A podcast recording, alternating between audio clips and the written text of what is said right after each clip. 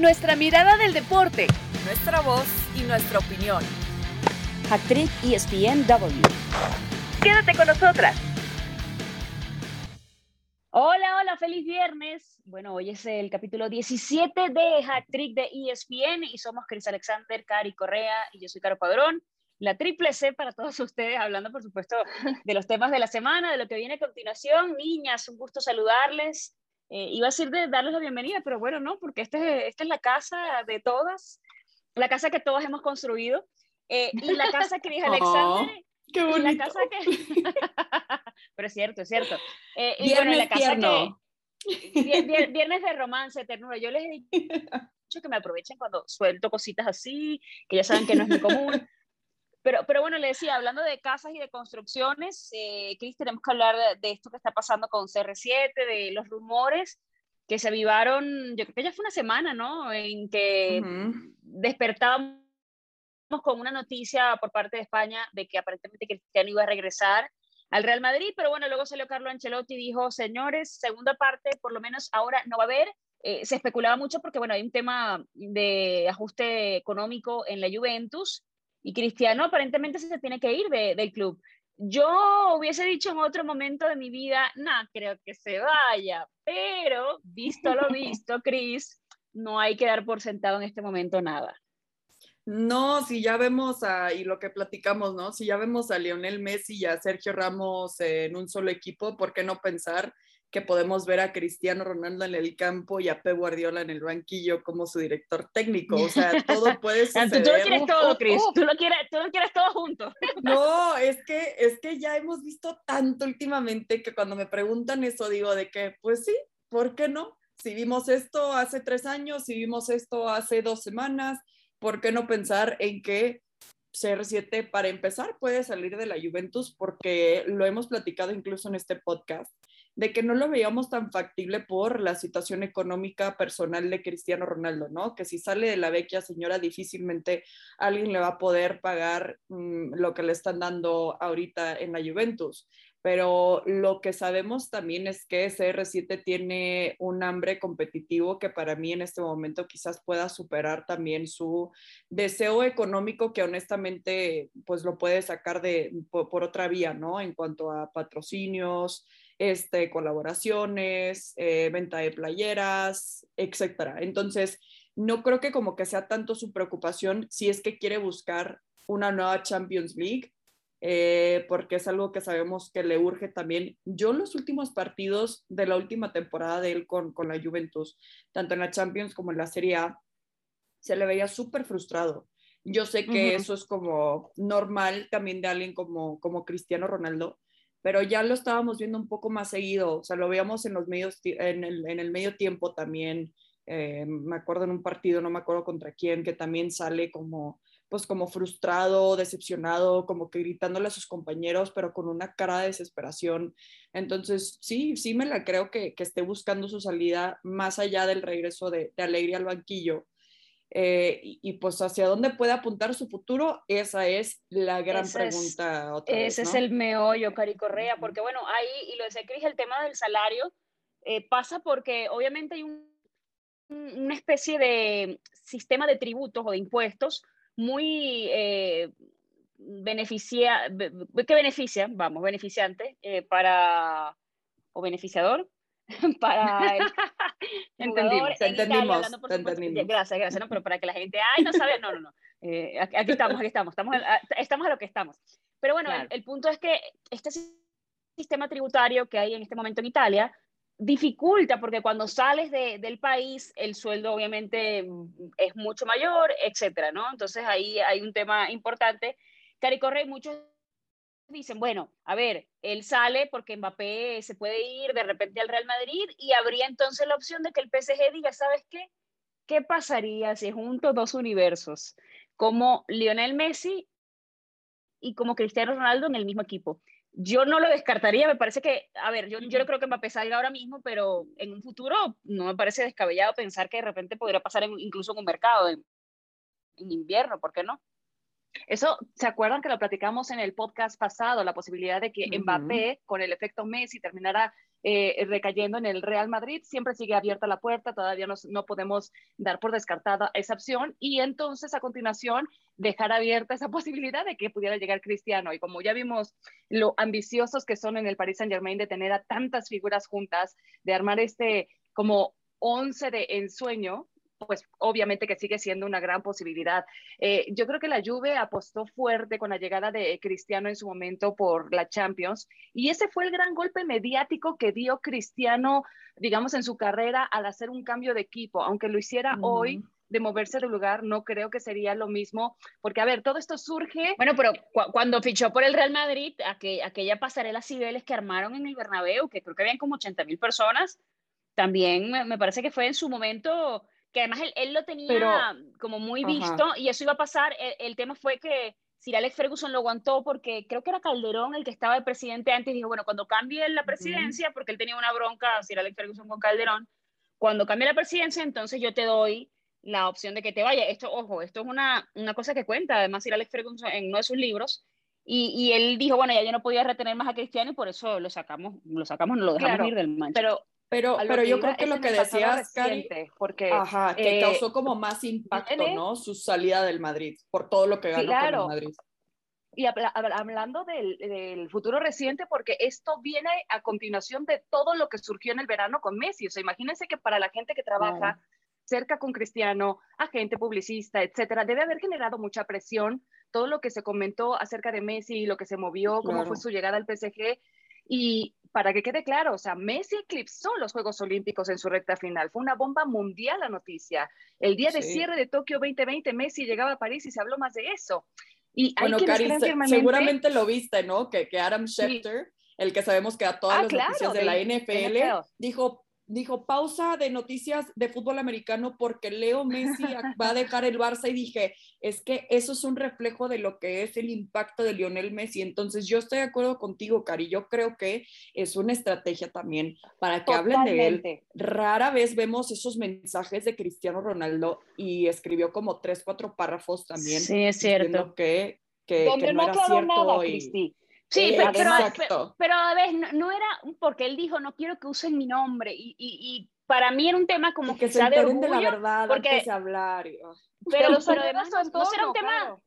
Pero no será un tema como de orgullo también, a ver, de que en el Real Madrid ya no me quieren o, no me quiere Florentino y, y, tengo yo que salir a decir como que no es que no me quieren, es que yo cerré esa etapa y ya no regreso. Claro, sí, porque es que pareció como muy raro, claro, por supuesto. Eh, creo que quisieron hacer algo de ruido para no olvidarnos que el portugués sigue estando ahí y la noticia salió de su entorno. Y lo hicieron como estratégicamente para ver qué tanto lograban mover las aguas, y seguía todavía entreabierta esa, esa puerta, pero recordemos que, como dices, Caro, él, él, él, salió mal con Florentino. Y yo no veo que exista esa posibilidad porque en, en, el Real Madrid sabemos que la apuesta grande sigue siendo por Mbappé y no van a traer de regreso a un cristiano que para la próxima temporada va a tener 37 años y sabiendo lo que costaría también. El tío Florence se mete en unos problemas que luego para que les cuento. no, y, y, además saben que yo siento que sí es como muy pronto para, bueno, si no es ahora, igual no va a ser nunca. Pero lo que me refiero es que eh, yo siempre digo que saberse retirar a tiempo es un talento.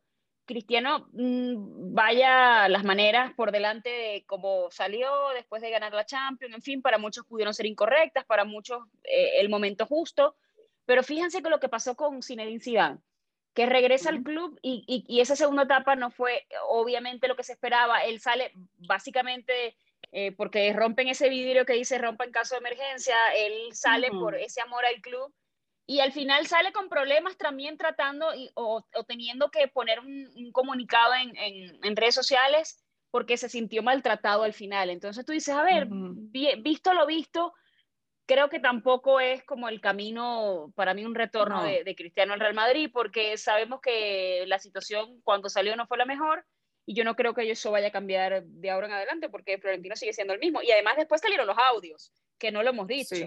Sí. Entonces, eh, imagínate Como que ya se nos olvidó eso, ¿eh? Claro, que todo lo que, lo que supo que, que, Florentino había dicho de él y de su agente Jorge Méndez. Entonces, yo creo que esa gente también está como tocada y es como, a ver, hablas detrás de mí, pues yo no, no considero que, que, este sea un club o algo al que yo quisiera volver. Ya está, ya yo hice lo que hice, rompí los récords que rompí, gané todos los títulos, que ¿para qué volver también ahora mismo, no? Es que rara vez en el fútbol funciona funciona, perdón, Cari, funcionan estas segundas, no, no oportunidades, o sea, segundas etapas. O sea, hasta, por ejemplo, eh, por irme a la Liga MX, en el Monterrey decían, oye, y me preguntaban de qué, ¿y si regresa Bucetich? Y yo decía, no, porque ya hizo algo espectacular, no tiene por qué regresar, intentar salvar el equipo, porque todo ha cambiado y la gente va a tener esas expectativas. Entonces yo creo que por supuesto estarían, lo, estarían como que los récords de Cristiano ahí, de que no, ahora tiene que hacer más y ahora tiene que ganar a, menos, cuatro Champions de manera consecutiva, dices, ¿no? A menos que seas Lukaku, que regresaste 10 años después al Chelsea, pero... Ándale, sí. no, hiciste nada en el, Chelsea. el 18 años que no hiciste nada, exacto. Que ahora regresas en un mejor momento. Y, cuesta aquí 115 millones de euros, tú me dirás. claro. Pero además, chicas, eh, como que pensamos mucho en Cristiano por un posible retorno al Real Madrid, pero eh, o, a lo mejor en el PSG se encajaría en esa plantilla de figuras, pero a mí no me suena nada mal. en todo caso, si le quedan todavía un par de años a nivel europeo, eh, considerar esa opción que ya mencionaba Cristi al principio de Manchester City, porque esa operación que han perseguido de Harry Kane no se concreta. Sí, pero, pero, pero yo, no, yo no lo veo para este mercado, no sé. Me, parecería, a ver, está, como muy, está como muy forzado, ¿no? O sea, queda muy, muy apresurado, pero, bueno, pero visto lo visto, fíjense lo que habíamos dicho, ya estaba todo palabrado con Messi, todo anunciado, lo hablamos, lo discutimos y resulta que el emoticón de payaso quedamos todos, ¿no? o sea, porque al final terminó sucediendo. Pero, pero, pero recuerden que dijimos que todo es ruido todo es ruido después de lo que pasó con Messi, créanos. Exacto. a ver, pero, pero vamos, vamos a jugar a, la hipótesis. Pongamos que sí, que Cristiano va a salir en algún momento de la lluvia hoy, mañana, en 11 días, antes que se acabe el mercado, el mercado próximo en un año. Va, va a terminar pasando, ¿no? Porque la lluvia necesita bajar un poquito esa carga salarial que tiene y obviamente la carta fuerte que, que en este momento con la que cuentan es Cristiano. ¿Ustedes verían a Messi, o sea, para ustedes sería viable Cristiano y Messi en el mismo equipo, ya después el factor Mbappé, pongamos lo que sí, que se va al Madrid y que, y que hay un hueco realmente en la plantilla para que llegue Cristiano. Para mí sería como la, la gran cereza en el pastel para esa historia romántica de los que tuvimos la fortuna de vivir en esta época, de ver a los dos jugar y ser rivales durante tantos años y tantos años que nos preguntamos cómo sería verlos jugar juntos. Entonces sería como... A mí no me gustaría. a mí no, te gustaría. A ver, escucha argumentos. Cari, Cari, porque sí, y luego vamos con Cris, porque no. Venga, venga. Me gustaría porque sí sería como eh, terminar esta historia romántica de verlos a los dos jugar, quizá, sobre todo más en el caso de Cristiano, que decía, en, en, febrero estará cumpliendo 37 años, quizá nos toque ver ya de los últimos años nivel europeo que le pueda quedar al portugués, a lo mejor antes de dar ese paso a la MLS donde eh, todos apuntan hacia el final de su carrera, ¿no? Eh, creo que románticamente para los aficionados del fútbol y que tuvimos, repito, esa fortuna de vivir esa época donde los vimos ya como rivales en pleno esplendor de sus carreras futbolísticas, ahora sería una bonita forma de terminar viéndolos juntos. antes de que Chris eh, de ese argumento, tú sabes que a mí yo no estoy segura de que él decida ir a, la MLS, porque yo siento que, bueno, lo hizo obviamente Zlatan en su momento y, rompió todo y fue como wow, ¿no? Y, los goles que, que logró hacer perdón, con el conjunto del Galaxy. Y luego regresó además, o sea, fíjense que, que, tuvo otra etapa y para la edad que tienes como más o menos igual. Pero no sé, porque yo siento que con el nivel de competitividad que él tiene, no sé si, para él sea mentalmente un reto realmente ir a Estados Unidos. No, no sé, porque por la plata ya no, no creo que pase mucho ya con ciertas figuras. Ajá, eso era todo. Cristina Alexander, ¿por qué no quieres que Messi o por qué no, o por qué no los ves jugando juntos en el mismo equipo? Bueno, en primer lugar estoy de acuerdo con, con, lo que dices, Caro, yo tampoco lo veo en la MLS, por más que le puedan ofrecer también, como que siento que, como decía, es un monstruo de la competición, o sea, es súper competitivo y no por nada a su edad sigue estando a un nivel impresionante. Por otro lado, Em, como dices, Cari, tuvimos por supuesto la fortuna de verlos en su mejor momento, ultra increíble momento, tanto Cristiano con el Real Madrid como Leo Messi con el Fútbol Club Barcelona. Y yo pues los he visto así, competir el uno contra el otro y no me gustaría verlos en un solo equipo. O sea, como que me está causando conflicto ya ver a Leo Messi y a Sergio Ramos en un equipo. O sea, no le Ajá, eso te iba a decir, ya está. Ajá, sí, pero no, no me gusta. o sea, como bueno, que no sé eh, cómo, eh, es cómo- válido, cómo es válido. Por, lo- por lo mismo del romanticismo, de la competencia histórica que le hemos visto al Real Madrid y al Barcelona reflejado en estas figuras tan importantes, no los veo como que en un, en un solo equipo, como que siento que está marcando un antes y un después, y el después como que no me está encantando porque como que ahora sí el dinero, digo, de nuevo cuenta el, mundo de fútbol eh, está demostrando que con el dinero realmente todo se puede y no hay límites. Entonces como que siento de que ay, los hemos visto competir tanto y hemos soñado tanto eh, de verlos otra vez en una final de, de Champions que digo como que no, no me gustaría como que ya tenerlos en un mismo equipo. Ahora, lo distinto sería porque los hemos comparado siempre con lo que han hecho con sus respectivos equipos, ¿no? Aquí sí Ujú. sería una competencia directa en un mismo equipo y una competencia interna soñada para cualquier director técnico.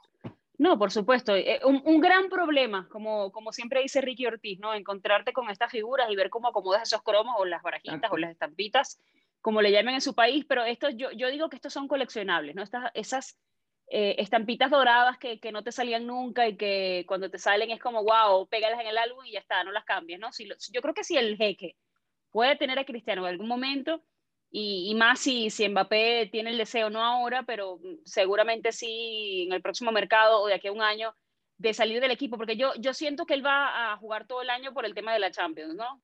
Que va a cerrar ese capítulo, sobre todo dependiendo de las formas y, y la manera en la que juegue el PSG de aquella, me refiero por supuesto a Mbappé, a la permanencia de Mbappé.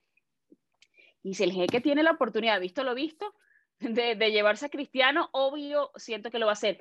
A mí sí me gustaría, a mí sí me gustaría porque creo que el fútbol eh, nos daría otra cara, ¿no? Una cara de, bueno, ya fueron rivales, ahora van a ser compañeros, vamos a ver entonces cómo se entienden en la cancha. ¿Qué más pueden crear ellos dos juntos? Porque ya lo hemos visto a nivel individual, pero eh, por lo menos Messi evidentemente es un, un tipo que eh, asiste más, que crea más juego que Cristiano, aunque Cristiano mo- modificado para mí las formas eh, en su llegada a la Juventus, es un jugador más completo de lo que era para mí en el Real Madrid, más allá de los números, etcétera.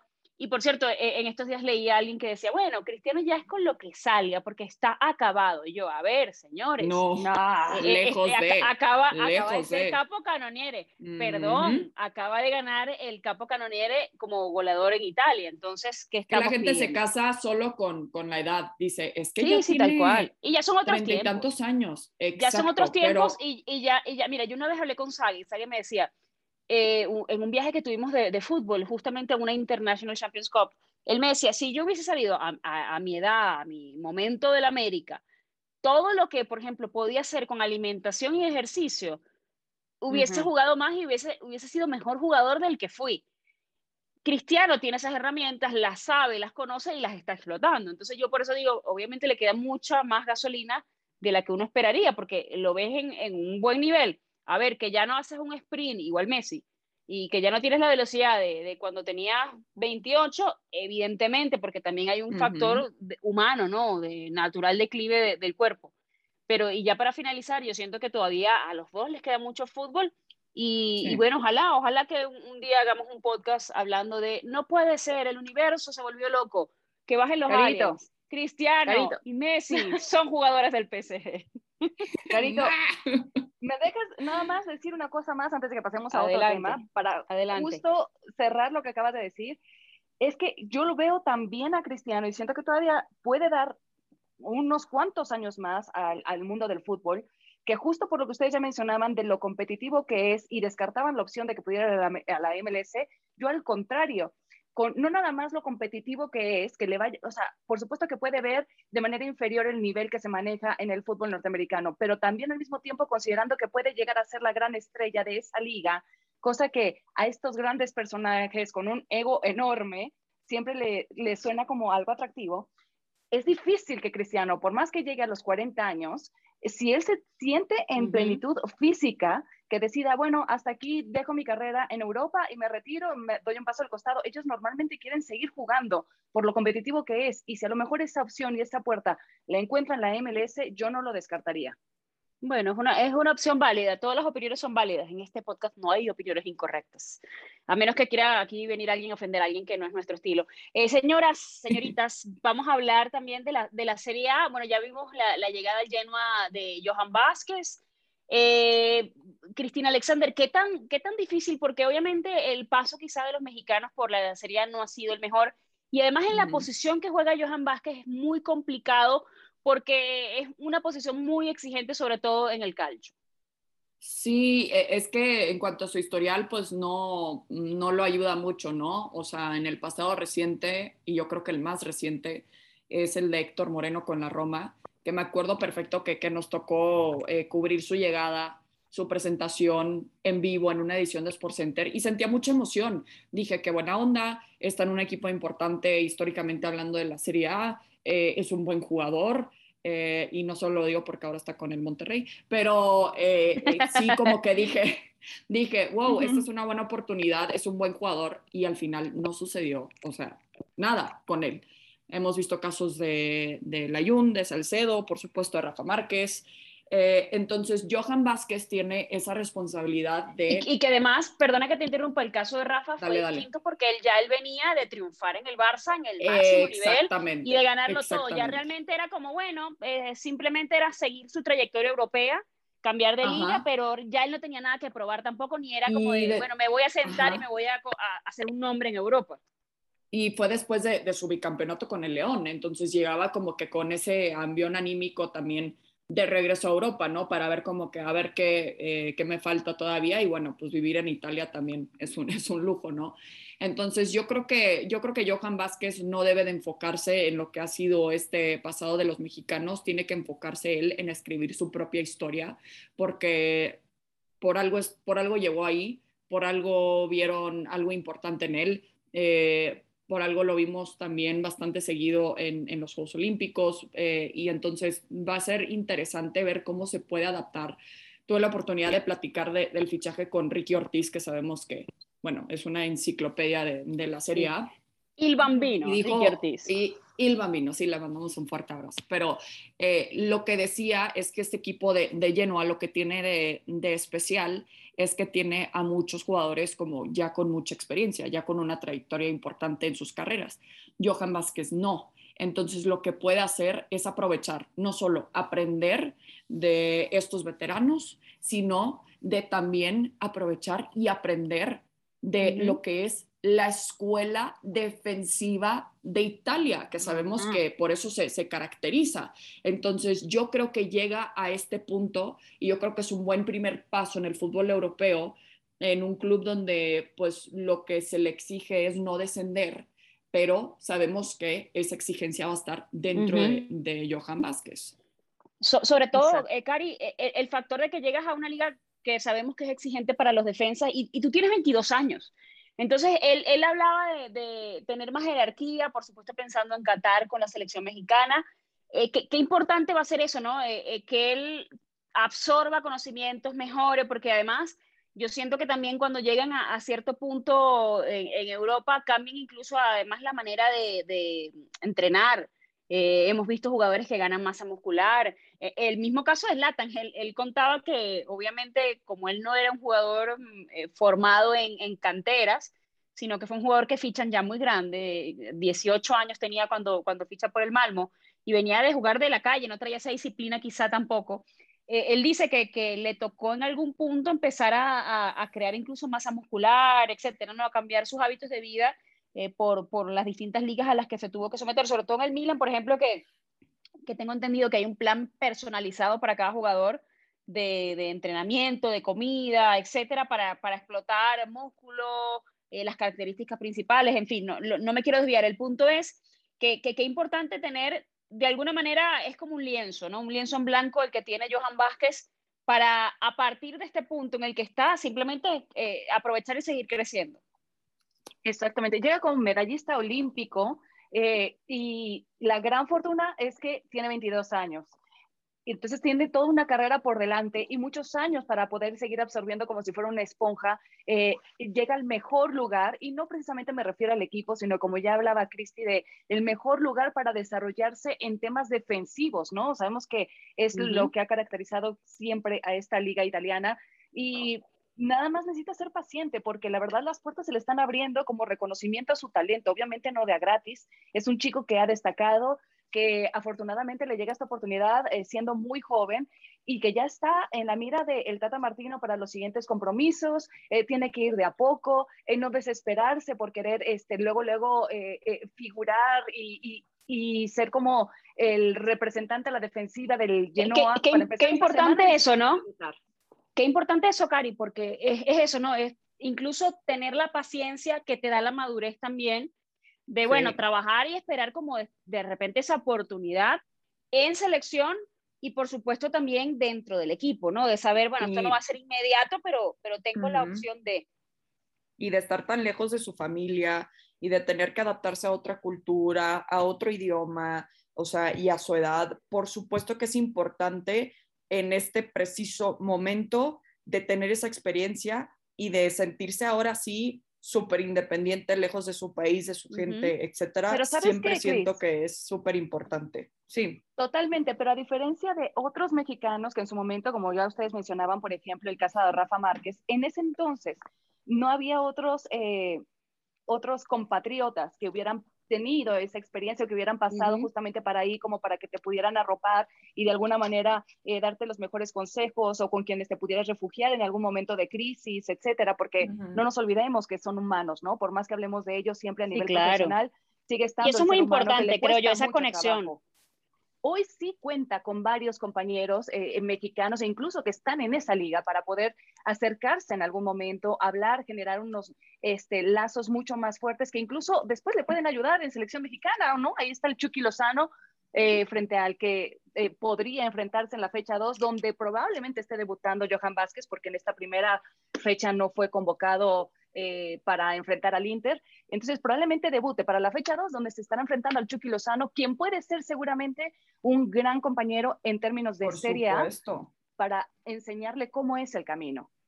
Y, eso, eh, Cris, ¿qué tan importante será eso para él? Lo que menciona Cari, porque me parece muy interesante ese sistema de soporte eh, que y, vaya que lo, digo yo que, que, he vivido en muchos países, en muchas ciudades, que me he mudado mil veces, pero yo mm. siento que crecer, o sea, mudarse te da una perspectiva del mundo de mi realidad no es la realidad del mundo, de como yo veo las cosas no necesariamente son todas las cosas, y sí te da como un roce importante, pero también es muy vital tener ese sistema de soporte del que habla Cari, ¿no? De la cercanía de repente de un chico ilusano, de levantar el teléfono y que te diga, oye, aquí la cultura es así, aquí, no sé, algo que hacemos en, en, México es incorrecto, o aquí se estila más este lado, etcétera.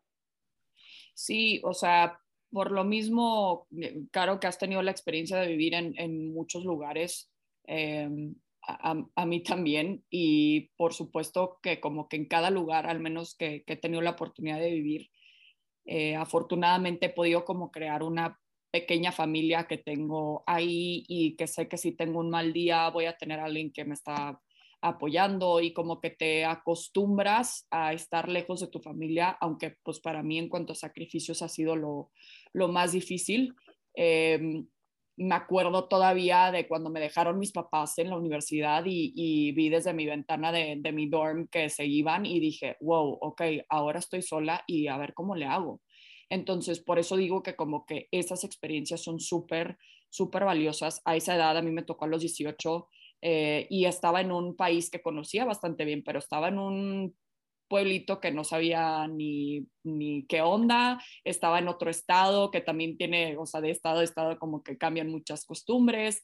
Entonces, es algo que te hace crecer y que te hace sentir eh, como que sí tienes que averiguar en dónde está el supercito de la esquina, pero también apoyarte en tus mismos compañeros, ¿no? Como que, oye, recomiéndame un cafecito, un restaurante, como que hasta esos detallitos para tú ya sentirte y ya que el dueño te vaya como que ubicando, hasta esos detallitos, por supuesto que es importante y, y quiero regresar a lo que dijo Cari, ¿no? También, pues claro, son seres humanos y por supuesto que es súper valioso tener a compañeros que han tenido esa experiencia como él y, el Chucky Lozano, porque Chucky más, por más que haya ido ya con, con, su esposa y con sus hijos, pues claro que era una adaptación importante para él porque no se llevaba a su familia a su entrenamiento, él iba solo y él escuchaba otro idioma y entraba al vestidor y como que seguramente se sentía así como que mm, no entiendo nada.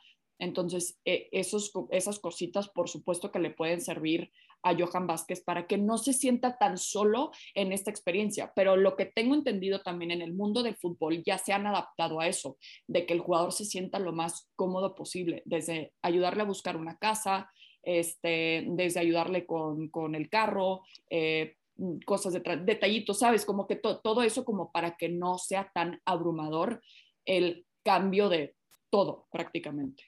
Así es, y lo veíamos así con aquellos ojitos de emoción cuando lo entrevistaba John Sutcliffe en exclusiva para ESPN. Él iba camino al aeropuerto. Chicas, brevemente, eh, tenemos que hablar, por supuesto, de, un posible campeón. Eh, quiero que sea muy breve porque tenemos que hacer un corte ya en esta parte y, hablar también un poquito de, las Chivas y de los Pumas. ¿Campeones para, para la serie en este momento o candidatos, Chris, para ti tu favorito? Mi favorito, eh, lo dije el otro día en FC, obviamente lo tengo que decir otra vez, el Atalanta. El Atalanta porque ya ya hemos esperado muchas temporadas, eh, no necesariamente el equipo del Casi, pero el equipo que, disfrutamos muchísimo ver. Ya dijo Gasperini que esperan que se quede Dubán Zapata y pues por supuesto sería un elemento importante para ellos. Tantos cambios en el banquillo que vimos en la Serie A para esta próxima temporada que ya arranca este fin de semana eh, y uno de ellos no fue el Atalanta. Entonces creo que creen muchísimo en este proyecto y pueden hacer cosas importantes. Lo pongo como mi candidato favorito para llevarse el título. Cari Correa, se la juega Cristi, se la juega Cristi, muy bien. sí, sí, sí.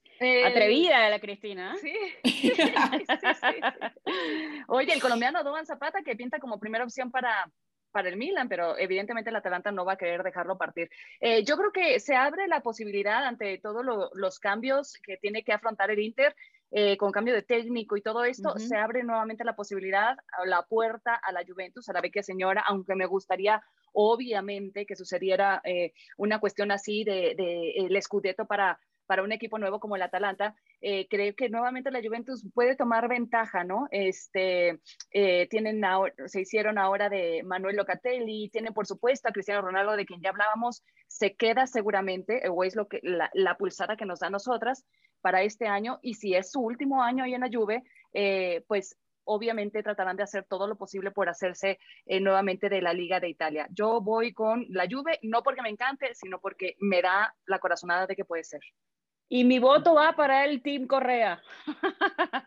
yo, yo, creo que voy con, con, la postura de Cari. Pues eh, tengo básicamente concordancia con sus argumentos, por eso no, no voy a agregar nada y porque se nos está acabando el tiempo. Vamos a hacer una pausa en esta edición, el capítulo 17 de Hat Trick. Y ya regresamos porque tenemos que hablar también de las crisis de Pumas y Chivas en el fútbol mexicano. Ya volvemos.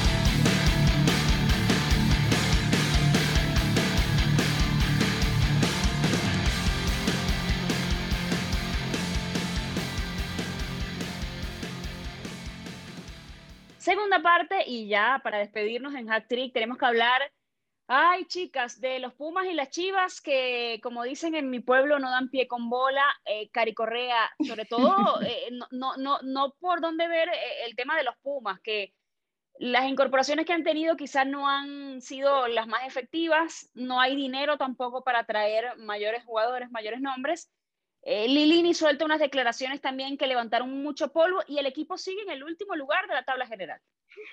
Oye, eh, el bloque de el malo y el peor, ¿no? Eh, es muy triste, porque además le seguimos llamando a los dos equipos grandes ya por inercia, ¿no? En el fútbol mexicano. lo de Pumas es tristísimo porque, pero al mismo tiempo es entendible, han sido desmantelados, ya no está ni Mayorga, Johan Vázquez, Siniestra, pero Vigón, o sea, si tú vuelves a ver ese equipo que llegó a la final apenas en el mes de diciembre, eh, eh, es otro completamente. Entonces, creo que es parte del entendimiento. Hay equipos que por grandeza, por historia, por afición, no se permiten reconocer abiertamente que están en una reestructuración, llamémoslo, pero es así, y creo que es el caso de Pumas. Eh, y esa reestructuración no es, precisamente futbolística, sino económica, porque han vendido jugadores y quiero pensar que ese dinero después se va a ver reflejado, porque si no sería un escándalo que prácticamente lo que parece es que han eh, renunciado al presente torneo donde están hoy como la última posición y dan pena cada vez que los vemos en un partido. Qué interesante lo que acaba de decir Cari Correa. Cris, ya, ya no hay equipos que no merecen ser llamados grandes, porque teníamos este tema con Cruz Azul, pero Cruz Azul demostró eso, pues que con paciencia, con una buena política, con un buen juego, con consiguiendo un estilo, logró pues sacudirse evidentemente todos esos años de, de esperar, perdón, esperar ganar, esperar hacer cualquier cosa pero de alguna manera, ¿te parece eso? Que hay equipos que, quizá, porque hemos, hemos metido incluso, y te voy a tocar el tema de Monterrey, Monterrey me refiero a los equipos regios, tanto a Tigres como, como el conjunto de los Rayados. Muchos dicen, ya estos son equipos que, que quizás están en la conversación de ser llamados grandes, que en los últimos, en la última década se podría decir, han peleado, han mostrado buen fútbol, han armado equipos competitivos, son unas nóminas brutales de las más caras de, de América ¿Crees que, que, tiene que cambiar el discurso por, por esa parte? Pues es que tenemos que primero definir lo que significa para nosotros un equipo grande. O sea, eh, en cuanto a lo económico, por supuesto, y bien, bien lo marcas y lo sabemos, ¿no? Lo que ha significado Tigres y Rayados, por supuesto, el equipo femenil de Tigres y las Rayadas, también ya eh, como que están mostrando su dominio económicamente hablando, yo creo que el Monterrey sí es de los más poderosos, como ya decías, en Latinoamérica. Entonces yo creo que nos tenemos que enfocar en lo que significa para nosotros equipo grande. Para mí en parte tiene que ver con lo mediático que es un equipo, porque mm, siendo realista, digo, para mí el partido más importante de la temporada es un Monterrey Tigres, ¿no? Pero para otra gente no mediáticamente hablando, yo sé lo que significa un clásico nacional, lo que significa un clásico joven em, y, lo que significa también cualquier cruce capitalino que incluye, por supuesto, al equipo de Pumas. Entonces, yo creo que a nivel institucional sigue siendo un equipo grande por la presión que representa el equipo de Pumas, porque no le vamos a exigir lo mismo al Necaxa, que lo superó 3 por 0, eh, versus lo, que le vamos a exigir a un equipo de Pumas. Si otro equipo está en transición, eh, le tenemos más paciencia de, lo que tiene Pumas eh, ahorita, pero y, entre esos jugadores que salieron también, que mencionabas, Cari, no olvidemos a Carlos González, que sabemos que en cuanto a, ah, la delantera le, pegó muchísimo a, Andrés Lilini, pero sabemos que él tampoco quiere caer en pretextos y quiere pues, seguir hacia, hacia adelante con lo que tiene. Ahora, la pregunta que se tiene que hacer Pumas es, ¿qué me está faltando? ¿Rendimiento por parte de mi director técnico o específicamente de lo que ya no están haciendo mis jugadores? Y pues es súper difícil. Y lo que yo creo que le ha salvado a Lilini también es el hecho de que estamos en una pandemia todavía. O sea, el ejemplo perfecto es lo de también con Pachuca.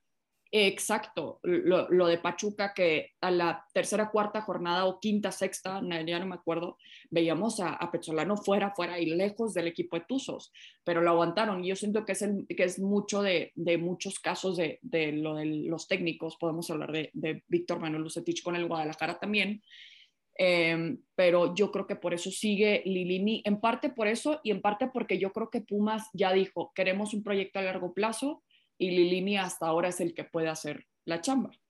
Es el que se podría... Y, y, en el ah, caso, por ejemplo, de, las Chivas, porque hemos visto también que han pasado técnicos, han traído proyectos, eh, ha habido jugadores destacados, eh, pero ha habido mucho tema de indisciplina y de muchas cosas que, que rondan al equipo que da la impresión de que no, no, voy a decir que sea baratado eh, vestir la camiseta de, de, las Chivas, pero sí siento que hay jugadores que han quedado por debajo de lo que merece un equipo como las Chivas. Sí, y ¿sabes qué? Yo siento que eh, eh, si el día de hoy tratas de revisar cuál es la idea o el sistema de Bucetich, aún no se ve completamente clara, porque es un hombre que le intenta, que le mueve, que le cambia casi a cada partido y no termina por hallarle. La última vez que fueron campeones, eh, recordemos que fue porque había un hombre que estaba bien plantado en su idea, al principio muy criticado, después fue convenciendo con los resultados y ese fue Matías Almeida que los llevó hasta el título. Pero eh, eh, por ahí, por Chivas, han pasado eh, que si Tomás Boy, pero que si Cardoso, pero si Tena. O sea, ¿cuántos técnicos han pasado? E incluso ya dentro de la era de Peláez, y no vemos los resultados que lleguen a Chivas. Entonces, para mí es un problema mucho más de raíz y a veces les veo potencial porque en el partido ante Santos, que si bien terminaron en empate a cero, pero se veía un mucho mejor funcionamiento, pero luego en la siguiente semana te dan una actuación de, de, de, de lágrima. Sí, el tema es la, la constancia, la constancia, que pasan de un punto a otro como con demasiada rapidez, como ganar al América en los cuartos de final, ilusionar y luego el, siguiente torneo ni siquiera se metieron. Entonces es como, eh, ¿por dónde, por dónde em, digamos que encontrarle ese hilo suelto para tirar y para comenzar a cambiar las cosas eh, en dos equipos que sin duda alguna no merecen estar pasando por la situación eh, en la que están, porque lo que dice Cris es cierto, yo creo que la grandeza para, para volver al punto de, ya para, para ir concluyendo, pues se nos alargó muchísimo esto, la grandeza pasa por muchos factores, uno de ellos, por supuesto, el tema de la afición, lo mediático que son, lo mediático te da también la presión, pero también hay una historia que ya tú construiste. Eh, eh, los títulos eh, se presumen, se guardan en las vitrinas, pero, pero terminan pesando mucho a la hora de, de, vestir camisetas y a la hora de un equipo reclamarle a, justamente a un técnico o a una directiva lo que se espera en cuanto a resultados. Entonces sí siento que eh, ojalá por el bien del fútbol mexicano estos dos equipos levanten y podamos hablar de equipos competitivos y que el tema no sea las crisis, sino eh, los buenos resultados, los estilos de juego y, esas ganas que le están poniendo a la cancha. Muchachas, tenemos que despedirnos porque nos alargamos muchísimo el día de hoy. No. Buena la plática. Eh, no, no pasa nada, nos guardamos para el próximo viernes. Siempre hay muchas cosas que conversar. Eh, bueno, gracias por acompañarnos. Eh, regresamos. Esto fue Hacktrick ESPN. Cris Alexander, Cari Correa. Yo soy Caro Padrón, la triple C de ESPN. Chao, chao. Nuestra mirada del deporte, nuestra voz y nuestra opinión. Esto fue Hacktrick ESPN W.